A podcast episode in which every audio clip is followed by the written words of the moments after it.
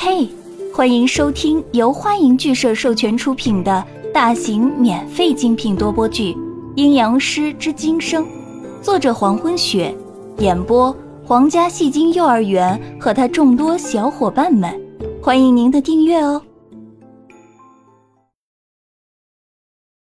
第九十章，我看你被吓着了吧？看着江涛疑神疑鬼的，杨帆嬉皮笑脸的给江涛做总结。脚步声再次响起，杨帆和江涛继续往回走。在两个人的后面，一个商店的拐角处，墙角里正站着一个男人，在悄悄的观察着前方的江涛。这个男人。就是刚才在书屋楼下站着的男人，他说他叫桑。寂静的街道上，从远处传来噗噗声，声音很密集，一大群的猪鹅向这边飞来，足有数百只的猪鹅在空中翩翩起舞。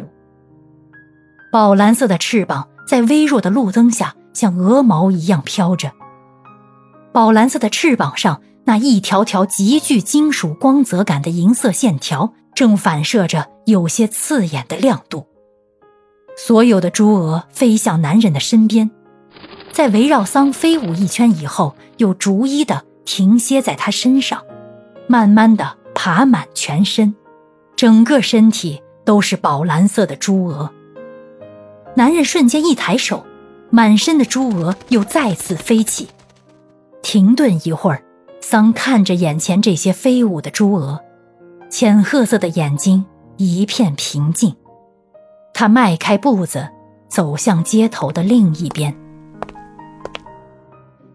新的一天到来，清晨的阳光很是柔和的洒在大地上，早晨的空气很是清新，街道上还没有嘈杂的汽车声，小区里的老人们正吃着早点。提着心爱的黄雀出来遛鸟。今天是历史大学发成绩单的日子，很多的学生相继赶来，怀揣着坎坷不安的心情走进学校。考试成绩公布以后，大学生们表情各异地走出教室。人群中，江涛和杨帆在不紧不慢地走着。考试成绩果然如江涛所料想的那样，是第一名。不愧是学生会长，实在厉害。而杨帆这次的考试成绩并不是很理想，但是他还是能用那张笑脸笑出阳光般灿烂的笑容。两个人结伴而行，从学校的侧门离开。历史大学的正门前，有一堆学生正围在那里叽叽喳喳地议论着。众多的大学生围着一个在卖东西的男人。男人穿着黑色西装，打着领结，他的个子很高，身材挺拔的站在原地，很有气势，面容的轮廓很深，气质典雅沉稳。他的身边放着一些用芦苇编织成六角的小笼子，笼子里放了正扇动翅膀的蓝色猪鹅。有些同学拿起笼子看来看去，有些同学已经买走了很多。还有些在争论着笼子里到底是蝴蝶还是蛾子。哎，请问你是卖蝴蝶吗？这是什么品种啊？样子好奇特啊！你看这些蝴蝶的翅膀，好漂亮啊！不要瞎说，这明明是蛾子嘛！你看它的身体和蛾子很像。你家的蛾子翅膀会立起来吗？只有蝴蝶的翅膀才能竖起来。有一个大胆的女学生试着问卖东西的男子：“请问这是蝴蝶还是蛾子？在哪里有这些？”男人听到有人在提问，漠然的摇头：“秘密。”他回答的声音很平静，并不是像宋子阳那样毫无生气，像一滩死水的语调，只是他说话的音调太过于平静。就好像事先已经知道了你会问什么，一切尽在他的意料之中。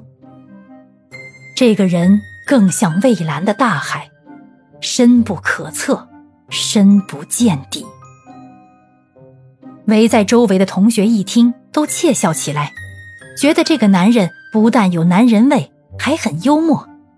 数百只的猪鹅就这样被相继买走，以一只十元钱的价格出售着这些最肮脏的东西。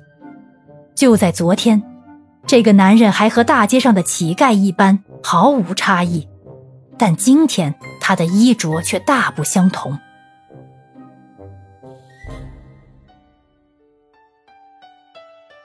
前世今生书屋，宋子阳坐在后院的台阶上，看着头顶上的葡萄藤。整个绿藤架在编好的竹排上面，让它们自由的生长。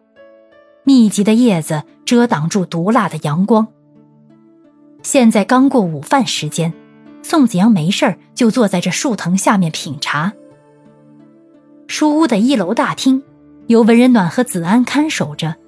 书屋门口。一个人影突然间出现，挡住了阳光。正在门口看书的文人暖，因为突然间没有了光线，有些疑惑的抬头。门口，百高正倚在门边看着文人暖。百高满身的书卷气息顿时四散开去。如果他不使用阴阳眼，百高的眼睛本来应该是很温和，没有丝毫的戾气。少轩。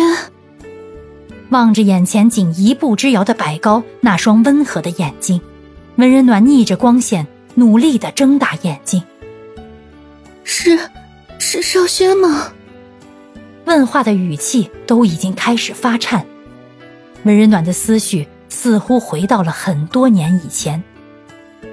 门口的百高没有说话，倚在门边等着文人暖把话说完。这次他来是有事专门找宋子阳协商的，但是他愿意听眼前这个女人把话说完。少轩，那个让文人暖痴恋的男子，一直说着会娶文人暖为妻的男子，却在一次进京赶考的途中死去了。从那以后，文人暖就不曾见过他，可是他却一直等待着少轩的再次出现。感谢您的收听，如果喜欢，请点击订阅、转发、评论哟，爱你们，比心。